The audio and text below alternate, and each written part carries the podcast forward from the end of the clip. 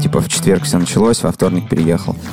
Я думаю так, если я начинающий стартапер и думаю, где мне запускать стартап, а до этого весь мой опыт на российском рынке, то варианта два. Либо запускать стартап на российском рынке все-таки, либо идти на работу в зарубежную компанию. Я не знаю, что еще должно стать триггером для тебя, потому что есть большая вероятность того, что потом будет еще сложнее, и непонятно, что будет потом. Флаг в руки, можно идти в страну мечты и покорять страну мечты. Во-первых, страна мечты не факт, что та страна, в которой я хочу жить. Я знаю, что мы сможем исключить человека из миграционного процесса на 95%. Я сяду на поезд и поеду во Францию. Утром приеду, покушаю круассанов, а вечером поеду обратно. Привет! Это подкаст «Несладкий бизнес». Меня зовут Аня. Я продюсирую подкасты, веду подкасты и продюсирую наставничество по тому, как создавать собственные подкасты. Всем привет, меня зовут Настя, и я занимаюсь бизнес-консалтингом. Я помогаю малому бизнесу расти, выстраивать систему, нанимать команду, в общем, зарабатывать больше денег, а также управляю маркетинговым агентством. У нас для вас очень классная новость, которую мы почему-то очень долго не решались объявить. Мы запускаем клуб предпринимателей. Мы поняли, что не хватает такого комьюнити, в котором вы и мы будем общаться, находить полезные связи и так далее. Находить новых друзей, бизнес-партнеров, может быть, просто находить каких-то коллег по интересам. А еще мы будем устраивать в этом клубе мастер-майнды, лекции от самых популярных гостей нашего подкаста, а может и не только от гостей, а еще организовывать офлайн и онлайн встречи вместе с вами. Представляете? Если вы хотите попасть в наше сообщество, наш закрытый клуб, заполняйте форму в описании. Мы с каждым лично свяжемся, просмотрим вашу заявку. И должна сказать, что в клуб попадут не все, потому что мы, правда, хотим иметь сильное комьюнити крутых людей для того, чтобы мы все росли вместе. Поэтому будем лично отбирать каждого человека и созваниваться с вами. Да, поэтому заполняйте анкету в описании и ждите нашего звоночка. Аня, давай теперь к теме нашего выпуска. У нас сегодня с тобой релокация. Расскажи свои мысли за последние четыре месяца о том, чтобы куда-то релацироваться. Ой, Настя, вот знаешь, э, я слушала другие подкасты, в которых ребята со схожими мыслями примерно были. Я думаю, блин, я так вас понимаю, потому что у меня был примерно эмоциональный спад минус 100 и плюс 1000. Я думала, надо уезжать, срочно надо уезжать. Я читала одну новость за другой и думала, вот сейчас нужно просто купить билет за 200 тысяч, неважно, что это будет, не знаю, там Грузия какая-нибудь, неважно, что это будет просто какой-нибудь Казахстан, просто нужно улететь куда-нибудь за границу. Состояние спокойствия сменялось просто каким-то диким шоком. Я передумала тысячу мыслей, я пересмотрела тысячу вариантов и уже начала делать CV на английском, чтобы пытаться устроиться либо на работу, либо просто найти какие-нибудь проекты на английском языке. В общем, у меня тысячу эмоций я пережила за последние несколько месяцев относительно релокации. Сейчас у меня относительно спокойное эмоциональное состояние. Я пока что сижу на жопе смирно, и я поняла, что я просто не могу сейчас принимать поспешных решений. Как у тебя это было? Я примерно то же самое пережила в марте. Мы с Аней вдвоем. Я помню, на самом деле, как нам вдвоем пришла эта мысль. Мы ехали числа, наверное, 26 февраля в машине и судорожно искали билеты в Грузию. Они еще тогда стоили не таких больших денег. И с этого момента началась вот эта шиза, что надо уехать. Я чуть не улетела в Каш, это город в Турции, в середине марта. Я реально уже почти сидела на чемоданах. Буквально уже думала, какие вещи мне с собой брать, но поняла, что это... Еще непонятно, что было бы, если бы ты переехала. Да, да, да, да. Я тогда подумала, мне кажется, что я принимаю это решение очень сильно на эмоциях и на страхе. Вот если сейчас отбросить эмоции, какие логичные есть причины для переезда? Поняла, что, ну, есть несколько логичных причин. Напомним, что я занималась таргетом в запрещенной социальной сети. И на тот момент казалось, что, ну, вот если я уеду, то у меня будет хотя бы какая-то возможность остаться в этой профессии. Потому что, ну, в моменте было очень страшно менять нишу. Но я потом поняла, что не Грузия, не Турция, не Армения, это вообще не те страны, где я бы хотела жить. Я не хочу туда переезжать на долгий срок. Даже если я приеду в Турцию, мне надо оформлять будет ВНЖ. Ну, в общем, это большие сложности. Я поняла, что мне надо сконцентрироваться на тех странах, где я бы хотела жить, даже если бы этой ситуации не случилось. И я начала тоже искать иностранные проекты. Честно говоря, сейчас у меня это все вообще сошло на нет. В последнее время я была такая заряженная апрель-май, в июне у меня вообще все это так на спад пошло, даже, наверное, в мае еще. Блин, я так тебя понимаю. Вообще, чисто я. Да, ну, мне кажется, это очень популярная такая история в инфополе. Я тогда думаю, все, нужно зарабатывать только в евро и в долларах. Вообще других вариантов у нас нету. В итоге... Сейчас курс евро смеется над тобой. Теперь просто те ценники, которые я поставила в апреле в евро, они обесценились два раза. Это просто смешно. Тем не менее, я получила вчера французскую визу. У-у-у, аплодисменты. Потому что я тогда задала себе этот вопрос, а где бы я хотела жить, и я подумала о том, что было бы неплохо, наверное, потусоваться немного в Европе какое-то время и понять вообще, подходит ли мне это место для жизни, для дальнейшей. Поэтому я взяла вот такой фокус, но я очень рада, что я не переехала в марте. Знаешь, мне кажется, что я в какой-то момент просто засала. Мне показалось, что это очень сложно и страшно, и я решила этого всего не делать. Точнее, Точнее, я отложила это на неопределенный срок. Как обычно, наверное, в моем понимании это значит никогда. Хотя я всегда всю жизнь мечтала переехать. И вот сегодня у нас в гостях три гостя и два стартапа. Те, которые не просто не засали, а у которых реально получилось. Первым гостем в нашем сегодняшнем выпуске станет Алексей Писаревский, основатель стартапа Epic Growth. Он перевез почти всю команду в 2022 году и переехал сам, я бы сказала, в самую популярную для туризма-иммиграции страну 22 года – Армения. Между прочим, я очень хотела съездить в Армению в июне, просто потому что там была очень крутая конференция от Epigrowth, как раз на которой собирались все стартаперы и предприниматели из близлежащих стран, и не только. Причем там были две конференции примерно в одно и то же время. Я думаю, блин, это мой шанс. Но в итоге я так и не уехала. Кажется, нужно больше совершать каких-то рискованных действий. И сегодня мы как раз об этом и будем говорить с нашими гостями. Леша, привет. Привет, привет. Расскажи немного о себе и своей компании. Компания называется у меня Epic Growth на российском рынке. На зарубежном рынке сейчас называется Hey Growth. Появилась, наверное, Epic Growth как бренд на лет 6, наверное, назад уже, когда мы начали конференции делать. И два года назад стало таким уже полноценным самостоятельным бизнесом, потому что начиналось просто как сайт-проект э, внутри агентства, которым я занимался до этого. Два года назад я из агентства вышел, и это стал самостоятельный независимый бизнес. И, в принципе, с этого времени началась история Epic Growth как полноценной компании. Чем компания занимается конкретно? Так, ну мы, собственно, начинали с конференции, и как бы это сейчас наш флагманский продукт, конференция по продукт-менеджменту, продукт-маркетингу. Мы собираем классные продуктовые технологические компании. На базе этой штуки мы сделали онлайн-подписку, Самое простое это объяснить, что это Netflix для продукт-менеджеров. Делаем онлайн-мероприятия каждую неделю. Все эти мероприятия записываются. Все это доступно в видеоформате на нашей платформе стриминговой, все по подписке за 990 рублей в месяц. И это стало нашим, в принципе, основным продуктом, на базе которого мы стали растить команду. Еще у нас есть образовательное направление, мы тоже мы учим продуктов, маркетологов, учим продолжающих, скажем так, то есть мы не начинающих, а тех, кто уже в профессии, помогаем им развиваться дальше. Сколько у вас человек сейчас в команде? 22, включая меня.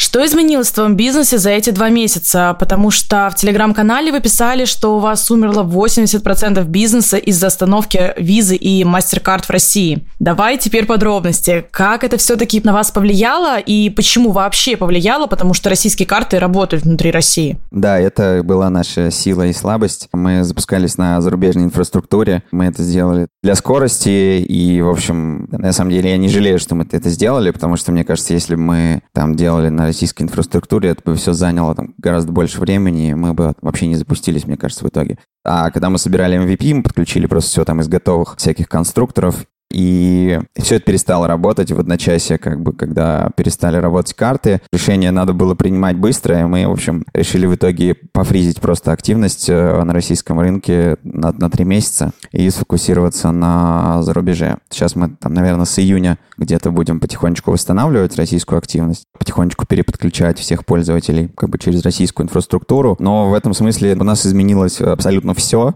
Когда все изменилось в мире, мы такие, типа, окей, ну, непонятно, как вообще сейчас делать ивенты, про что сейчас делать ивенты, людям точно как бы сейчас не до роста продуктов. Мы такие, так, ну окей, на недельку сделаем паузу пока, вот, потом такие, ну, видимо, еще на недельку. Ну, а пока сделали паузу, как бы команде надо чем-то заниматься. Мы такие, ну, давайте на зарубежку тогда пока, все равно как бы в России сейчас не до этого всем. А потом, когда как бы у нас еще и подписки умерли, мы такие, ну, теперь как бы сам Бог велел на зарубежку фокусироваться. И стали делать онлайн-ивенты, провели вот сейчас первый большой саммит уже на прошлой неделе. В середине мая у нас э, второй трек э, саммита, там, посвященный маркетингу. В июне у нас еще один трек саммита, посвященный карьере и развитию карьеры, лидершипу. Э, в июле мы хотим сделать ивент про Web3, Growth, NFT, всякие вот эти штуки модные. И плюс мы сейчас делаем еще офлайн конференцию в Ереване. Но это отдельная история, как мы решили это делать. Но, в общем, 100% как бы ресурсов команды мы сейчас сфокусировали на зарубежном рынке. Других вариантов просто не осталось. Скорее всего, с июня мы будем распараллеливать и постепенно разделять команду. Как бы часть будет заниматься российским, а часть зарубежным примерно примерно такой план. То есть вы все-таки планируете оставаться частично на российском рынке? Скорее всего, да, по нескольким причинам. Ну, во-первых, просто жалко было бы это все остановить, и нас просто, мне кажется, у нас есть много поклонников, как бы наших пользователей, во-вторых, мы как бы начали уже зарабатывать на зарубежном рынке, но, скорее всего, мы пока не будем зарабатывать э, достаточно, чтобы содержать команду всю целиком. И можно, конечно, рейзить инвестиции, привлекать, но это тоже займет время. В общем, ну, то есть чисто по экономическим соображениям просто не сможем себе этого позволить заниматься только зарубежкой. Поэтому будем просто, ну, разводить, будет два разных бизнеса. На зарубежном рынке вы работаете на русскоязычную аудиторию или вы перевели контент на английский язык? Мы делаем контент на английском, все делаем на английском, спикеры говорят на английском, тексты пишем на английском. Русскоязычная аудитория у нас тоже есть, но как бы те, кто говорит, понимает на английском. Соответственно, ну, понятно, что часть нашей там текущей аудитории переехала за нами туда, мы сказали, что вот мы там делаем англоязычный продукт. Часть нас захейтили, сказали, что мы их бросили в такой непростой момент. Но я их понимаю тоже, да. Часть как бы, наоборот, нас поддержали, сказали, да, классно, мы тоже там все смотрим на зарубеж. Но так мы ориентируемся на аудиторию по всему миру. Ну, не совсем, наверное, по всему миру, но там, грубо говоря, регион ЕМЕ, Европа, Middle East, Африка. Мы не идем там в Штаты, мы не идем в Азию, но где-то на нашем континенте. Чувствуете ли вы конкуренцию уже на зарубежном рынке? Есть ли продукты, подобные вашим? Конечно, да, мы чувствуем, что этот рынок гораздо более насыщен. И, в принципе, и наш российский уже насыщен. Просто на нашем мы как бы давно, и мы уже успели там много чему научиться, и наш бренд знают и любят. За рубежом как бы нам, получается, надо все начинать сначала. По этой причине во многом мы не пошли в Штаты, потому что Штаты совсем много всего, и совсем как-то это находится далеко и сложно. И, ну, и там у меня нет планов переезжать в Штаты, это там другой часовой пояс. И, в общем, решили на Штаты не делать ничего. Ну, то есть какая-то аудитория там, она прилипнет из Штатов в любом случае, но таргетироваться мы туда не будем. А Европа, ну, кажется, она такая в плане вот growth маркетинга и продукт менеджмента довольно развивающийся рынок до сих пор, и не так много, на самом деле, есть каких-то классных ивентов, классных комьюнити, такого вот продукта онлайн-подписки, как у нас есть похожие проекты, но мне кажется, что они все не, не всерьез занимаются этой бизнес-моделью. Мне кажется, что вполне может у нас все получиться, но займет время, конечно, безусловно. Давай я теперь напрямую подойду к вашей локации. Ты сейчас в Ереване. Скажи, как ты принимал это решение? Какого числа ты его принял? Почему ты не мог заниматься всем тем же из России, потому что у вас все равно онлайн-продукт? Э, расскажи об этом принимал решение, как и все, наверное, в панике. Типа в четверг все началось, во вторник переехал.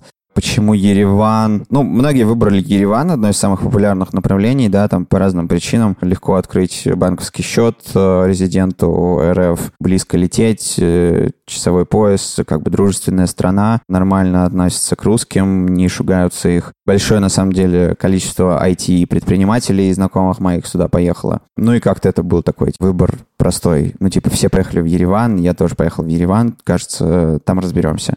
Ну, уезжал просто, типа, на всякий случай. Вдруг вообще, не знаю, сейчас границы закроются и вообще нельзя будет уехать. Ну, вообще не переживал, что я приехал. Здесь как-то получилось со стороны на все посмотреть, что там, что просто паника, что на какие проблемы на самом деле есть что теперь делать. Вот пришла идея как бы делать э, конференцию здесь офлайн, к которой мы сейчас активно готовимся, и это, ну, это прям довольно круто, что мы это сделали. Ну, наверное, можно было технически оставаться в России, но на тот момент вообще было непонятно, а будет ли такая возможность вообще, там, не знаю, говорили, что вообще будет у нас суверенный интернет, там все, все вообще закроют, и, типа, перспектива остаться, возможно, вообще без права выезда, она очень сильно пугала, поэтому на всякий случай решил уехать. Ну, там самые, наверное, страшные сценарии скорее не оправдались, вот, хотя, в принципе, я говорю, здесь отсюда открывается довольно много возможностей каких-то, которые не видны, э, находясь в России. По этой причине предложил команде тоже приехать сюда. Мы предложили такую как бы небольшую помощь в релокейте. Шесть человек у нас согласились. У нас сейчас шесть человек помимо меня в Ереване. Кто-то останется здесь, кто-то, возможно, дальше куда-то поедет, кто-то вернется. Но пока еще там до конца не знают, но тоже важно было как бы дать какую-то такую возможность ребятам, чтобы тоже как-то они отвлеклись, посмотрели со стороны, не знаю, там, чтобы они как-то более осознанно принимали решение о том, где они дальше хотят находиться. Хотят вернуться, как бы, ну, ради бога. Ну, то есть я знаю, что у многих компаний зарубежных там есть одно из требований просто сейчас инвесторов там или каких там каких, кого-то еще, чтобы там никого не оставалось в России. У нас пока так вопрос не стоит, поэтому, в принципе, пока технически можно работать э, и из России тоже. Скажи, а на каких условиях вы перевозили сотрудников? Вы снимали им квартиры, либо помогали с поиском, или сказали, ребят, приезжайте, я тут, просто проведем время весело вместе, поработаем. Ну, в общем, ты понял. А, да, но на тот момент курс был в районе 130 за доллар, и всех пугала перспектива, как бы, что он будет э, еще сильнее расти, поэтому первое условие было это фиксация, привязка, короче, к курсу местной валюты, ну, то есть, что мы, типа, оставляем текущую зарплату, но будем ее корректировать пропорционально курсу. Плюс э, мы купили билеты в одну сторону. Вот. Плюс мы накинули денег достаточно для того, чтобы снимать тут квартиру. Что сейчас подорожало жилье, и это там один из главных, в принципе, аргументов. То есть здесь, в принципе, так жизнь ну, недорогая, дешевле, чем в Москве, но за счет подорожавшего жилья оно становится там по-разному, как бы, особенно для тех, кто там, например, не снимал квартиру, как бы здесь становится больно. И мы сняли там две квартиры на всех, и это был такой, как бы, в принципе, некоторая помощь. Скажи, какие у вас были сложности с регистрацией компании в Армении? Вообще были ли какие-то юридические моменты по двойному налогообложению и другим страшным словам? В общем, да, одна из, собственно, одна из причин, почему все поехали в Армению, это то, что правительство и там около какие-то государственные товарищи в Армении достаточно активно как бы сюда всех зазывали и говорили, что они там помогают открывать юрлица. И тут все как бы просто с открытием юрлиц, в том числе для российских резидентов. И многие мои знакомые, да, пошли открывать юрлицы или ИПшки. Я тоже выяснил как бы про эту историю, понял, что, наверное, не надо пока, вот, поэтому мы, мы юрлицо в итоге в Армении не делали. То есть, на самом деле, я вижу, что что нужно делать юрлицо в Армении, если ты действительно здесь остаешься, и, именно здесь бизнес планируешь делать. Вот, если ты планируешь бизнес делать с Европой или с Америкой, там, или с, э, там, с Азией, с Африкой и так далее, я бы, наверное, ну и, собственно, я так и планирую делать, смотрел бы в сторону других юрисдикций в Европе или там в Сингапуре или в Дубае. Ну, то есть Армения, с моей точки зрения, не самая лучшая юрисдикция для работы с международным рынком, не самая понятная для там, западных контрагентов. Но как временный вариант это, это точно работает. Или, например, это работает для тех, кто вот сюда именно релацировал сотрудников. Ну, вот, например, там, не знаю, американская компания, у которой был офис большой в России, они релацировали его в Армению. Вот они, конечно, да, здесь открывают э, юрлицо, устраивают туда полноценно сотрудников. Мы пока не стали делать, и я не уверен, ну, что у нас прям вот будет прям полноценный офис и много людей здесь. Ну, у нас изначально была распределенная команда, то есть у нас там из 20 с чем-то человек, грубо говоря, треть уже и не была в России изначально, просто так сложилось. И я думаю, что у нас так и будет, э, и с нашим там продвижением э, за рубеж, это будет больше людей вне России, но все равно будут там люди, скорее всего, сами выбирать, где жить, поэтому юрлицо мы не регли. Но в целом, ну, я вижу, что нормально народ э, как бы регистрирует, налоги сопоставимые с Россией, в принципе, очень похожие, где-то дороже, где-то дешевле, там бухгалтерия недорогая, ну, в целом это вариант, да. Давайте я немного поясню для наших слушателей, что значит неудачная юрисдикция. Потому что я сейчас два месяца изучаю эту тему и буду скоро называться диванным экспертом. Например, если я сейчас со своим таргет-агентством хочу работать с какой-нибудь компанией во Франции, и это действительно большая компания, не просто частное лицо, нам нужно заключить договор и перенести деньги на мой расчетный счет. И вот с российскими счетами работать сейчас не очень хотят. Это та информация, которую я получала из Франции, из Дубая, из других стран, которые мне говорят, Армения — это как Россия до всех этих событий. Ну, как бы не очень солидно. То есть, если у тебя юрлицо на Кипре или в Дубае, то все в порядке. А тут Армения, ну, и как бы сомнительная такая история. Ну, то есть Армения не солидна, да? Армения не солидна. Ну, лучше, чем Россия сейчас. Точно. Да, потому что у меня много знакомых сейчас, кто открывает в Армении компании, в целом это занимает около недели. Как правило, это не компания, а ИП. Налогообложение в Армении около 5%, у нас в России 6% УСН, то есть, ну, даже поменьше. Страховые пенсионные взносы схожие с российскими суммы, тоже около 35 тысяч рублей в год. В Грузии вообще 1% с оборота компании до определенной суммы выручки. Ну, считайте, что налогов вообще как будто нет. Поэтому многие в Грузию едут открывать, но там есть чуть-чуть больше сложностей. Как мне сказали, нужно просто найти грузина и с ним ходить по банкам, потому что все бумажки на грузинском. Так что вот, имейте в виду. Да, Грузия, по ощущению, менее такая Russian-friendly, да, там везде украинские флаги э, по всей стране, там как бы по-русски, если ты заговоришь с тобой, так не будут охотно разговаривать. И первое время там кто-то присылал скриншот, что типа они, чтобы открыть счет, вообще дичь, они заставляли подписывать бумажку, типа, что ты там не поддерживаешь... Э, Спецоперацию. Там что-то такое. Да, я тоже слышала, но сейчас это точно отменили. Это буквально в первые дни в двух отделениях банка было. Сейчас эти бумажки запретили. Так что я, как эксперт, который не открыл ни одного счета, э, даю вам добро.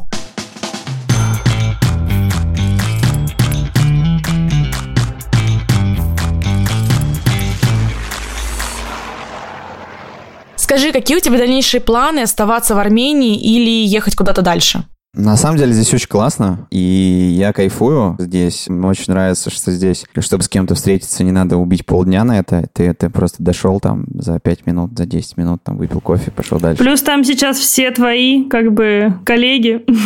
стартаперы. Да, да, да. Здесь как бы классная комьюнити, там с кучей народа ты встречаешься, с которыми ты в Москве не особо встречался. Здесь классная погода. Ну, и здесь вполне можно, на самом деле, жить, как мне кажется ну, по крайней мере, какое-то время точно. У меня мой личный план, он на самом деле и до этого был связан с переездом в Португалию, и просто мы там рассчитывали, наверное, в следующем году это делать. Скорее всего, мы поедем туда осенью. И, собственно, поэтому семью сюда не стали перевозить, потому что сразу планируем переехать в Португалию и делать конференции в Лиссабоне. И, в общем, планы, планы примерно такие. Вот, ну посмотрим, как, как получится. Что ты можешь посоветовать тем, кто собирается релацировать свой бизнес за границу? Ну, релацировать... А что значит релацировать бизнес? Ну, прям вот перевозить сотрудников, переориентироваться на другие рынки. Ну, это просто разные вещи. То есть одно дело, когда ты работал уже на зарубежном рынке, перевести сотрудников, это, в принципе, технический вопрос. И то, на самом деле, очень э, сложный и затратный, но, в принципе, технический. Другое дело, если ты работаешь в России на российском рынке, ну, я бы там точно не начинал с релокации сотрудников. Это, там, наверное, последнее, что я бы делал, потому что выйти на, там, на другой рынок, ну, это как бы это не релокация, это, в принципе, по сути, запуск нового бизнеса, как правило. Сейчас мы выходим на зарубежный рынок, да, там мы там, год последний это делаем. Это second time founder, то есть я там с предыдущим своим бизнесом, с рекламным агентством мы пробовали выходить на зарубеж. Но я как бы какой-то опыт пока скорее негативный имею, и в целом я бы точно рекомендовал пробовать и делать это. Наверное, основной совет я бы готовился бы, короче, к тому, что это долго будет, ну, несколько лет до первых успехов. Идеальный сценарий, мне кажется, это, если прям очень хочется за рубеж, продавать свой российский бизнес, получать какой-то кэш в запасе, переезжать и как бы начинать э, с этим запасом уже заново.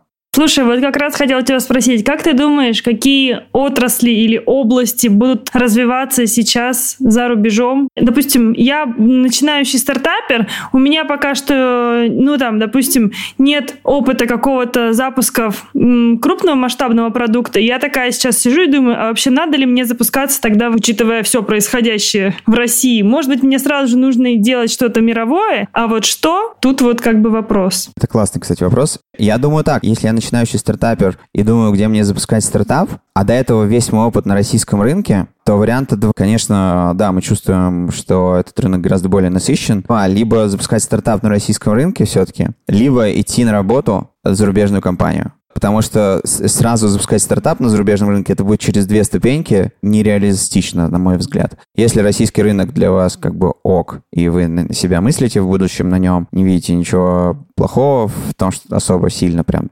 криминального в том, что происходит, то да, конечно, на российском рынке. Если все-таки конечная цель зарубежный рынок, я бы пошел на работу э, в международную компанию. Сейчас таких много. Сейчас много международных компаний с русскоязычными фаундерами. Ну, сходу только русскоязычные, скорее всего, возьмут вас на работу. Попал бы в какую-то такую компанию, поработал бы несколько лет, наработал бы опыт, нетворк, там, переехал бы и уже оттуда бы запускал э, бизнес. Вот так бы я делал. Угу. Ну, пощупал бы руками рынок, да, посмотрел, что там вообще есть, что котируется. Согласна с тобой.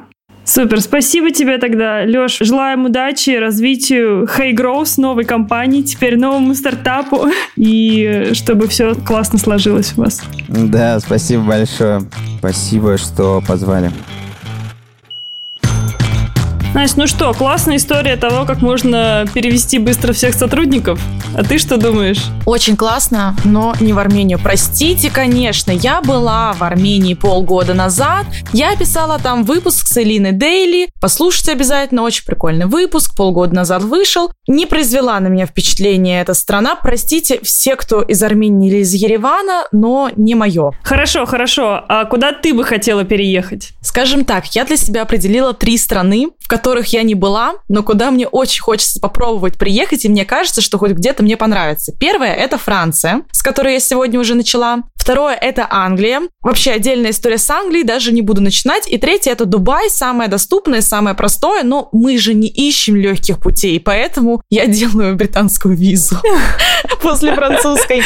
Вот, но сегодня у нас в гостях ребята, которые уже много лет помогают релацироваться именно в страны Европы. Это Юра Наташа и платформа Hello Move. Ребята за 2021 год сделали выручку почти полмиллиона долларов, и они помогают перевозить компании, команды и себя лично в разные страны Европы. Сегодня ребята нам расскажут, куда легче всего сейчас приехать вот на момент там май-июнь 2022 и что для этого нужно сделать. Юра, Наташа, привет! Привет. Привет, Аня. Привет, Настя. Мы соучредители миграционной платформы HellMove, помогаем менять жизни людей, помогаем им иммигрировать в Европу. Занимаемся этим уже почти три года. За это время помогли весьма большому количеству людей. У нас порядка 20 тысяч обращений от клиентов за последний год. Вот сейчас в моменте помогаем переехать около 500 людям. Ничего себе. А какая у вас команда сейчас? Наша команда сейчас состоит из 25 человек, которые работают практически по всему миру. И в России, и э, не в России. И, по сути, как бы мы изначально начинали свой стартап и собирали свою команду как удаленную команду, и сейчас также продолжаем работать. У нас все ребята находятся удаленно, при этом очень хорошо справляются со своими обязанностями и задачами. Да, еще у нас сегодня историческое событие произошло. Сегодня на работу вышло первые два человека в команде, которые не являются русскоговорящими. Это мальчик из Коста-Рики и девочка из Египта. Потому что мы выходим на зарубежные рынки, выходим на рынки Индии и на рынок Аргентины. Офигеть, вы так быстро развиваетесь? Давай немного тогда поговорим про то, как вообще появилась идея стартапа. Вы в 2019 году, правильно, собственно, организовали его. И я знаю, что Юра номинирован сейчас в Forbes 30 до 30. Все правильно, да. Сколько тебе лет сейчас? Мне сейчас 21. А как вообще возникла идея вашего стартапа, собственно? На самом деле идея возникла очень просто. Как мне кажется, все крутые стартапы, они возникают э, из-за болей, из-за проблем, которые испытывают сами фаундеры, либо если проблемы испытывают друзья фаундеров. Собственно говоря, наш стартап возник точно так же. Мы с Юрой в 2019 году переезжали в Нидерланды, понаделали кучу ошибок, набили много шишек, потратили много денег, потратили много нервов, поняли, что это вообще какой-то ад и так не должно работать, и решили поменять рынок иммиграционный и сделать его более современным. И, собственно говоря, из этого родился наш Hello Move, мы решили для себя, что никто больше в жизни никогда не должен испытать тех же самых проблем, которые испытали мы. И мы захотели сделать иммиграционный рынок более прозрачным, более легким, доступным и приятным. А скажите тогда, на какие страны вы ориентировались? Вижу, что у вас э, большой фокус на Великобритании, именно на этой Talent Visa. Правильно, скажите, как она называется. Я не знаю, какими еще странами вы занимаетесь. Расскажите поподробнее про это. Программа называется правильно Global Talent Visa UK, но это не основной наш фокус. Мы работаем сейчас с семью странами Евросоюза. Мы работаем с Великобританией, с Францией, с Италией, с Латвией, с Нидерландами, с Португалией и с Испанией. Фокус между этими странами очень часто и быстро меняется в зависимости от того, какая ситуация на миграционном рынке. Потому что миграционные правила, они э, такие волатильные, и можно заметить, особенно сейчас, после недавней ситуации, да, что особенно к гражданам России в разных странах отношения, опять же, очень разнится. Более того, в один месяц это отношение может может быть хорошим, потом оно может стать плохим, потом снова может стать хорошим. И то, что мы работаем в большом количестве стран, помогает нам, ну, во-первых, подстраховывать себя, во-вторых, подстраховывать наших клиентов, потому что, грубо говоря, если у нас идет большое количество людей на Францию, условную, и вдруг Франция перестает работать, то мы можем всех этих людей очень оперативно перенаправить куда-нибудь на Италию или на Испанию или на Португалию. Я понимаю, что у вас изначально как будто бы консалтинговый бизнес, но я так понимаю, что вы строите IT-платформу. Как вот это между собой связано? Ну, на самом деле, да. То есть начинали мы как консалтинговый бизнес, и это действительно может показаться на первый взгляд, что это очень много э, ручной работы, но так как у нас огромный опыт, два с половиной года, у нас очень большая база именно информационная, мы собрали данные по миграционным программам по многим странам и поняли, что, в принципе, все процессы, они одинаковые, и их можно автоматизировать. И на основе вот этих вот данных, которые мы собрали, на основе наших знаний, нашей экспертности, мы понимаем, что есть ключевые шаги, которые можно описать, которые можно сделать доступными, поместить их в платформу, в персональный кабинет, в приложение и, соответственно, давать нашим клиентам вот ту прозрачную, простую информацию, понятную, по которой они будут идти вместе с нами по этому процессу. Ну, грубо говоря, я нахожусь где-нибудь в Индии, или в России, или в Украине, в Беларуси, неважно где. Я хочу переехать. Как правило, я сталкиваюсь с первой проблемой, я не понимаю, куда я могу переехать, какая страна меня примет, а какая нет. Благодаря тому, что мы собираем эти данные, мы понимаем, на основе каких критериев те или иные страны принимают людей. И на основе опросника, который заполнит клиент, мы можем понять в автоматизированном режиме, что ага, тебе подходит вот эта страна. Или там с вероятностью 70% Португалия тебя примет, а вот Нидерланды, скорее всего, скажут «до свидания». После чего человек говорит, окей, я хочу переехать. В данный момент у нас есть одна услуга, которая называется под ключ, когда мы берем и ведем человека за ручку от момента, когда он хочет переехать, до момента, пока он не переедет. Сейчас мы делаем так, чтобы я мог подписаться за условные там, 200 евро в месяц. 200 евро в месяц – это даже не один час консультации с э, миграционным юристом. То есть ну, консультация с нормальным миграционным юристом стоит условно 300 евро один час. Мы делаем так, чтобы вы могли подписаться за условные 200 евро в месяц и идти спокойненько по процессу самостоятельно.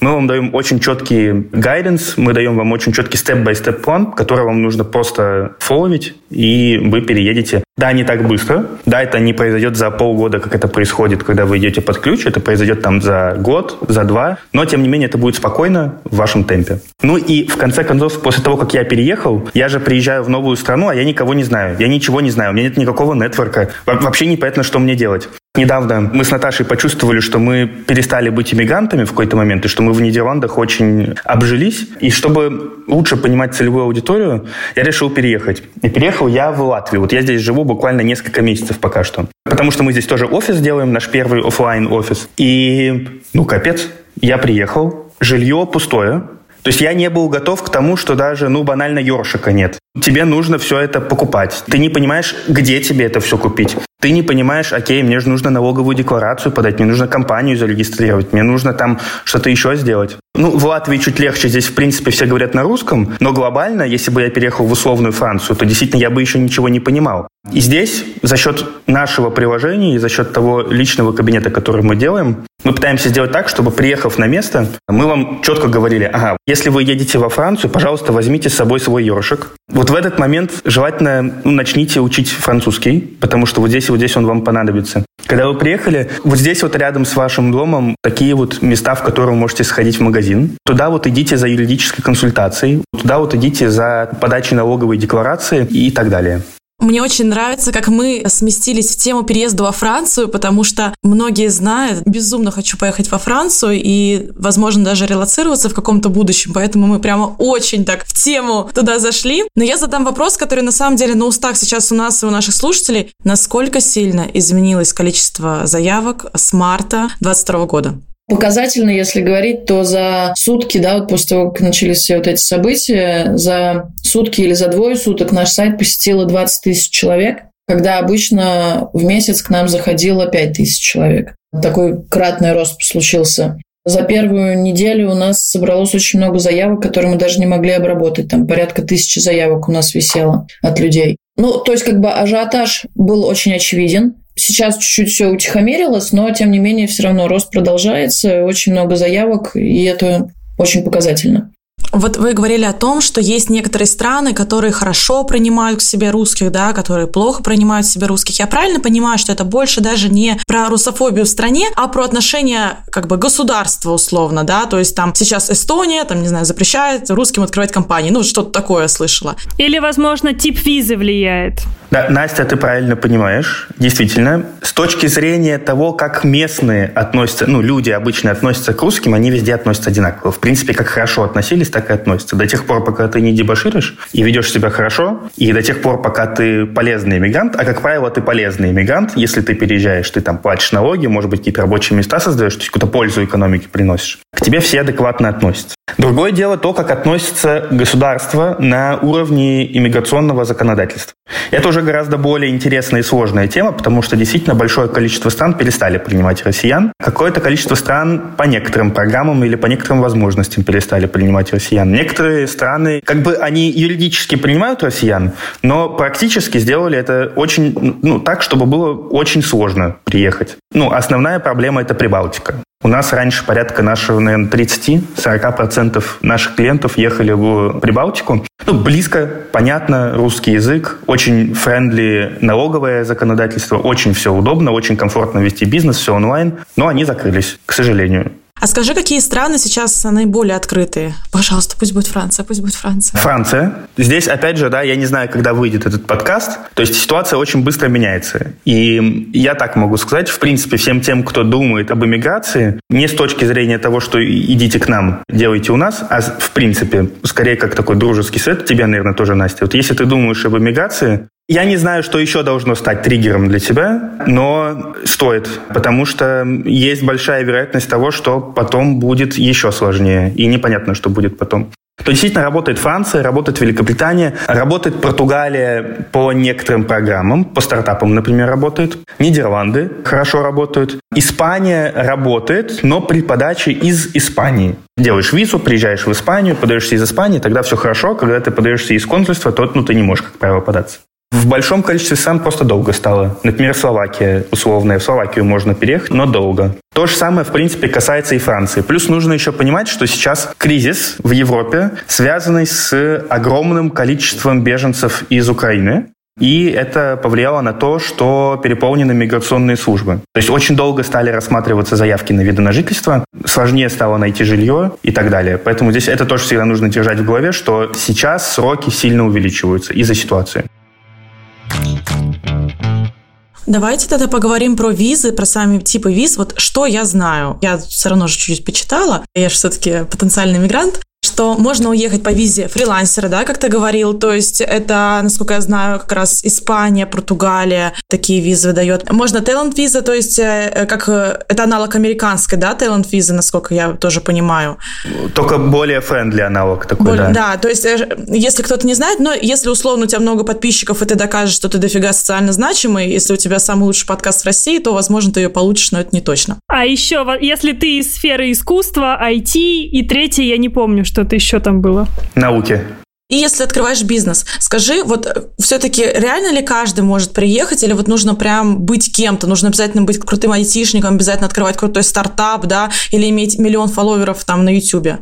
Я, наверное, скажу так, что сейчас требования, скорее всего, будут повышаться. Но базово, в принципе, очень многие люди могут претендовать на получение подобных видов на жительство. Не обязательно быть каким-то Нобелевским лауреатом, не обязательно иметь сверхспособности какие-то суперменские. В принципе, базово, если у вас есть какие-то определенные достижения, которые соответствуют тем критериям и тем требованиям, которые предъявляются миграционной службой, то да, вы можете претендовать на этот вид на жительство. Сейчас, э, чуть-чуть так повангуем, нам кажется, что будут чуть больше внимательнее смотреть Но, тем не менее, мы всегда говорим, что надо пробовать, потому что никогда неизвестно, что случится и что будет дальше. И ждать того, что, может быть, сейчас все поутихнет и потом будет проще, ну, не факт.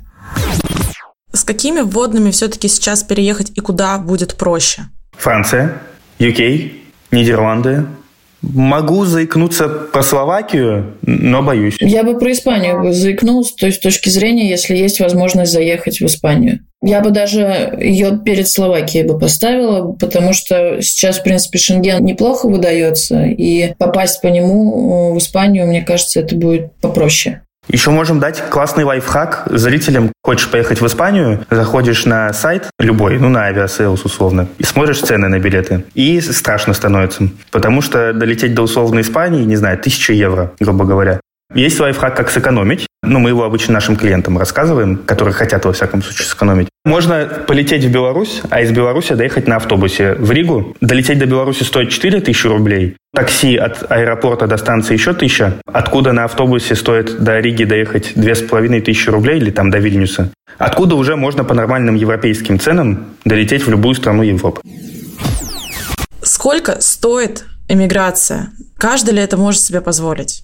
Есть хардкор вариант, это я и Наташа. Но так как мы, делать не надо. Мы просто все ошибки допустили, когда переезжали. У меня было 500 евро, у Наташи 1000 евро. И кредиты, не только кредитки, но еще и кредиты. Ну вот, все получилось. Нам было сложно. Но базово мы всегда говорим, ну, тысяч десять нужно иметь на переезд э, евро. Как правило, услуги там миграционных специалистов тоже мы всегда говорим, лучше пойти к миграционным специалистам. Вот мы с Наташей переезжали сами, ну, это было мучение, да, это был ад. Мы прошли очень много с Наташей, и психологически это было очень сложно. И с точки зрения финансов, на самом деле, по результату дороже. Лучше всегда заплатить специалисту, неважно, это мы, кто угодно. Лучше заплатить тому, кто проходил этот процесс, кто его знает, ну, а заплатить ему нужно обычно... У нас, например, средний чек там от 6 до 8 тысяч евро. Плюс нужно иметь запас ну, там, на несколько месяцев хотя бы в стране. Опять же, если вы фрилансер, если у вас доход удаленный, то вам, в принципе, все равно. Вы сидите в России, вы сидите во Франции, вы сидите в Испании, вам вообще не, не важно. И, в принципе, не очень нужно иметь какой-то большой запас денег. Если вы едете начинать свой бизнес с нуля, у вас нет удаленного дохода и, и вообще ничего не понятно, как вы будете там жить, ну, понятное дело, нужно иметь там какие-то 3-6 месяцев запаса. Сколько примерно нужно рассчитывать на месяц, чтобы у нас слушатели могли прикинуть, сколько они смогут протянуть во Франции без работы? Моя какая страна? Какие-то уникальные, да, слушатели, вот эти во Франции без работы? Да. У меня есть удаленная работа, я не про себя. Здесь, мне кажется, нужно либо среднюю такую по больнице сказать, да, то есть там, ну, например, тысяча на человека в Испании. Ну, это минимум, я бы сказал бы. Минимум, самый минимум, да. Ну, нормально, это еще... По нынешнему курсу так это вообще... Если человек привык э, жить там как-то, ну, на широкую ногу, да, то, ну, сколько? Ну, тысячи три, наверное, в Европе я могу так сказать, что ну прямо хорошо, комфортно жить. Опять же, у всех разные понятия комфорта. Ну там имеет 3-4 тысячи евро в месяц жить хорошо. Такой минимальный уровень комфорта – это, наверное, две. В принципе, с двумя тысячами большая часть Нидерландов живет, и их как бы все устраивает. А Нидерланды – одна из самых дорогих стран Европы. В Испании с двумя тысячами евро комфортно, прямо очень комфортно. В Португалии очень комфортно с двумя, очень комфортно. В условной Латвии совсем комфортно. А это мы говорим вместе с жильем или без жилья? С жильем. Но смотря, опять же, все по-разному живут, кто что снимает. Скажите, сколько по времени примерно занимает э, переезд? Вот от момента я решила, все, надо ехать. Куда? Опять же, в среднем полгода. Ну вот ты имеешь в виду вместе с оформлением полгода? Или это без оформления? Только вот, типа, собраться? Опять же, у нас есть очень большое количество клиентов, которые, ну, как мы говорим, чешутся. То есть это люди, которые долго собирают документы. Ну, там есть кого, кто-то, кого мы и полтора года ведем. Это мучение немного. Но обычно от 6 до 12 месяцев занимает процесс.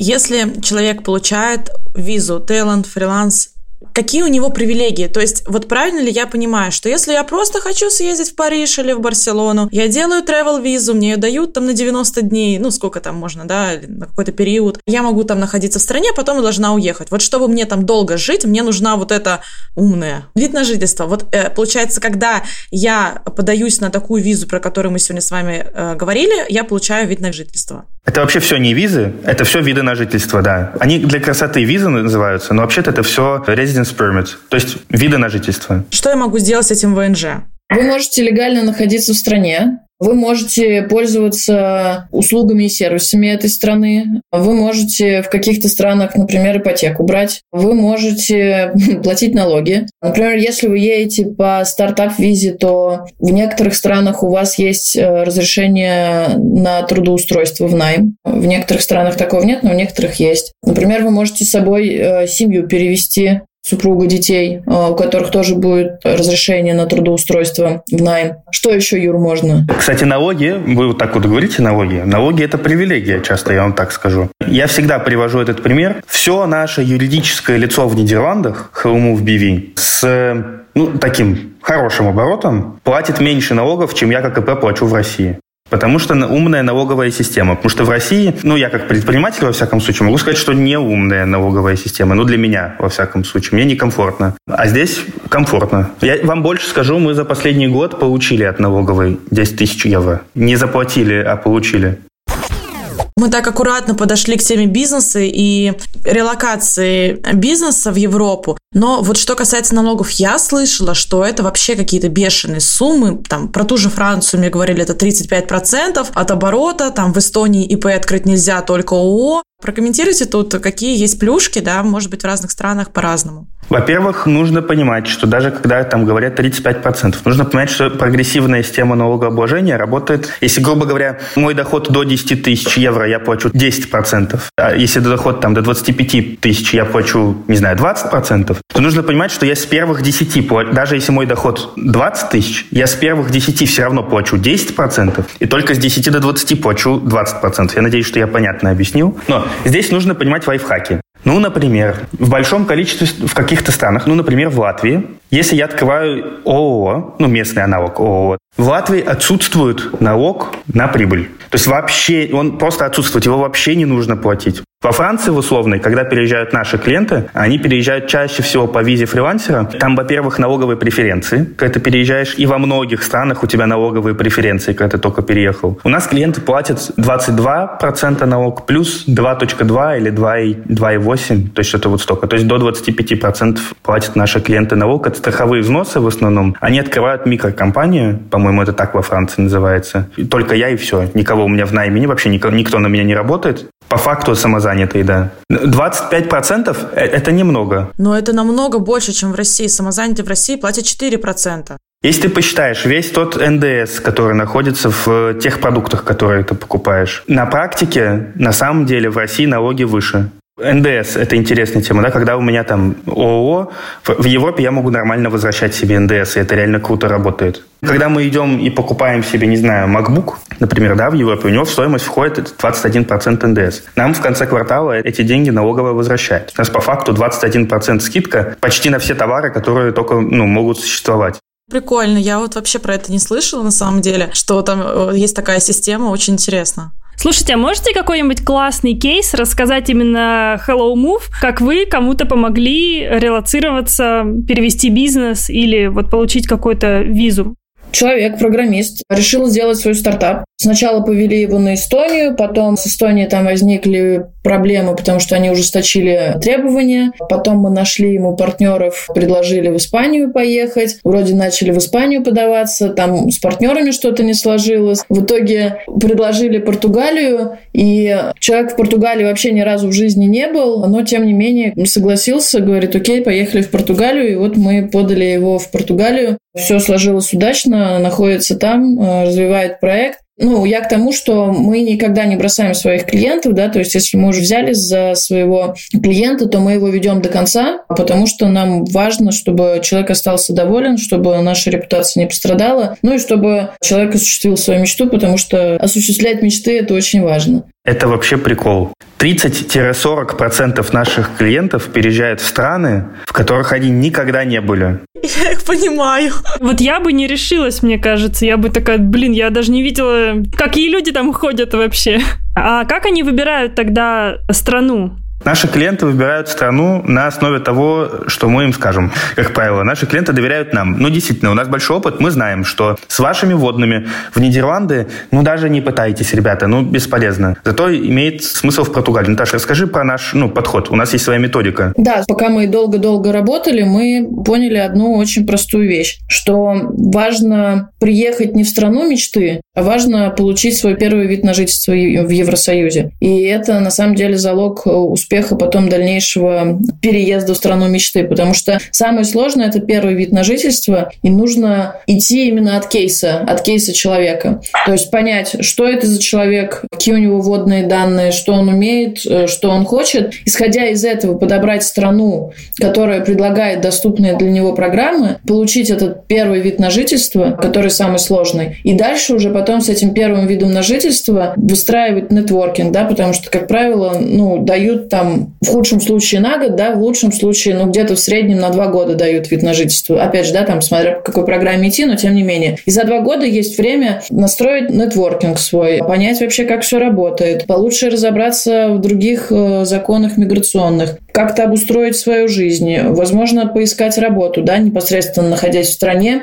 либо даже перемещаясь в страну мечты, да, где человек хочет жить, там попробовать поискать работу, но уже на месте, и ему проще ездить будет на собеседование, или еще как-то. И, собственно говоря, вот в этом и заключается наша логика и методология, что, ребят, не нужно бежать и долбиться в страну мечты, потому что зачастую это ну, очень сложно получить, да, вот как вот у нас с Юрой тоже, да, вот у нас Нидерланды мы долбились, долбились, потратили кучу времени, хотя потом мы поняли, что были ну, другие страны, в которых мы с меньшей болью и кровью могли бы все это получить. А потом уже, как бы имея все карты на руках, флаг в руки, можно идти в страну мечты и покорять страну мечты. Плюс нужно понимать три вещи. Во-первых, страна мечты не факт, что та страна, в которой я хочу жить. Часто страна мечты – это теплая страна. И поверьте мне, большей части из людей на самом деле никогда не захочется жить в теплой стране, потому что вы приедете, офигеете от того, как все плохо работает в плане системы. Во-вторых, если у вас есть вид на жительство одной страны Европы, вы можете легко передвигаться по всем остальным странам Европы. У вас нет никаких ограничений, не существует границ между условно Италией и Францией. Да? Вы просто садитесь на машину или на самолет.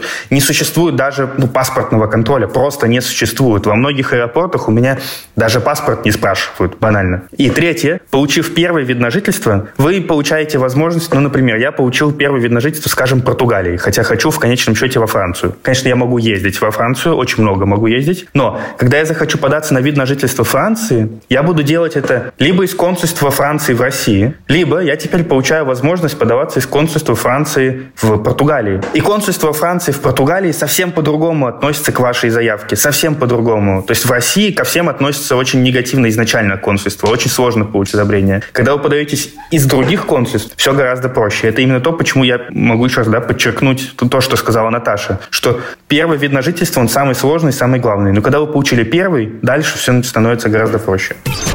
Каковы вообще шансы получать гражданство потом в стране мечты, либо просто в стране, где ты живешь э, после много лет ВНЖ, или это невозможно в Европе? Высокие. Это работает очень просто, в принципе. Да, если вы себя хорошо ведете, ничего не нарушаете, выполняете все требования, соответственно, сдаете экзамены, которые нужны для получения паспорта. Зачастую за пять лет язык, скорее всего, вы выучите на базовом уровне, который требуется на экзаменах. Шансы очень высокие. Важно соблюдать сроки, правила, требования, потому что вид на жительство – это не только права, но это и обязанности. Да? И если вы соблюдаете свои обязанности, то государство, в которое вы приехали с видом на жительство и прожили определенное количество лет, оно, соответственно, будет соблюдать ваши права. У нас последний вопрос. Вы настоящие прям иммигранты, классические. Нравится ли вам вот ваш опыт? Как вам, в принципе, менталитет, жизнь в другой стране? Сложно ли вам было адаптироваться? И как вы вот сейчас смотрите на свое дальнейшее будущее? Аня, кайф. Вот что я могу сказать. Я счастлив, что когда-то мне пришла эта идея. Периодически сложно, даже мне сложно. Мне сложно, например, потому что я, ну, как мы вначале поговорили, я молодой, и часто европейским законодательством не предполагается, что человек в 21 год может какую-то пользу стране принести, а не учиться только, да, там, ну, в университете, грубо говоря. Поэтому я испытываю сложности до сих пор периодически. Но, несмотря на вот эту бюрократию, которая иногда присутствует, хотя все равно это меньше, чем в России, точно, ну, я счастлив. Ну, come on. Вот я сейчас сижу в центре Старой Риги. У меня за окном куча каких-то церквей. Каждый час играет музыка, колокола. И, и я так наслаждаюсь. Я выхожу на улицу, у меня солнце, мне люди улыбаются. Я там вот вчера приехал только из Нидерландов. В Нидерландах вообще же кайф. Море, пляжи огромные. Наконец-то у меня mental health наладился. И я очень спокойно себя чувствую. Мне просто комфортно. Вот нет никаких раздражающих факторов. И я просто могу заниматься тем, чем я обожаю заниматься. Ну, в моем случае это там, ну, бизнесом, да, я, я обожаю строить крутые продукты, крутые компании, команды. Я просто могу этим заниматься. Поэтому мой опыт как иммигранта только положительный. Ну, я здесь, наверное, тоже соглашусь с Юрой, то, что ни капельки не жалею, есть свои, нюансы, потому что я более такое теплолюбивое растение. Но, тем не менее, когда, ну, тоже сижу, смотрю в окно, и вокруг меня красивые дома, чистенько все, я там 15 минут дойду пешочком, и у меня море под боком, да, и это, конечно, очень прекрасно. И люди улыбаются, ходят. Если бы меня спросили, что бы я бы изменила бы, то я бы, наверное, ничего не меняла, даже все бы эти сложности бы оставила, которые мы прошли, потому что это только закаливает характер, и прошла по этому пути бы тоже еще раз. Да, а вот это вот съездить во Францию становится такой обыденностью. То есть, ну, настолько ну, это да, просто вот я, становится. Я, я вот, например, э, планирую через две недели на выходные поехать в Париж погулять потому что у меня тут поезд 6 часов на поезде. Поезд, вы, вы понимаете? То есть даже на самолет не нужно садиться. Поезд, ты сел, и ты через несколько часов в Париже. На трамвайчике доехать, я сяду на поезд и поеду во Францию. Утром приеду, покушаю круассанов, а вечером поеду обратно. Ну все, Настя уже покупает билеты в Беларусь, да? Я уже, я плыву, вы видите, что я все ниже и ниже, да, под стол спускаюсь.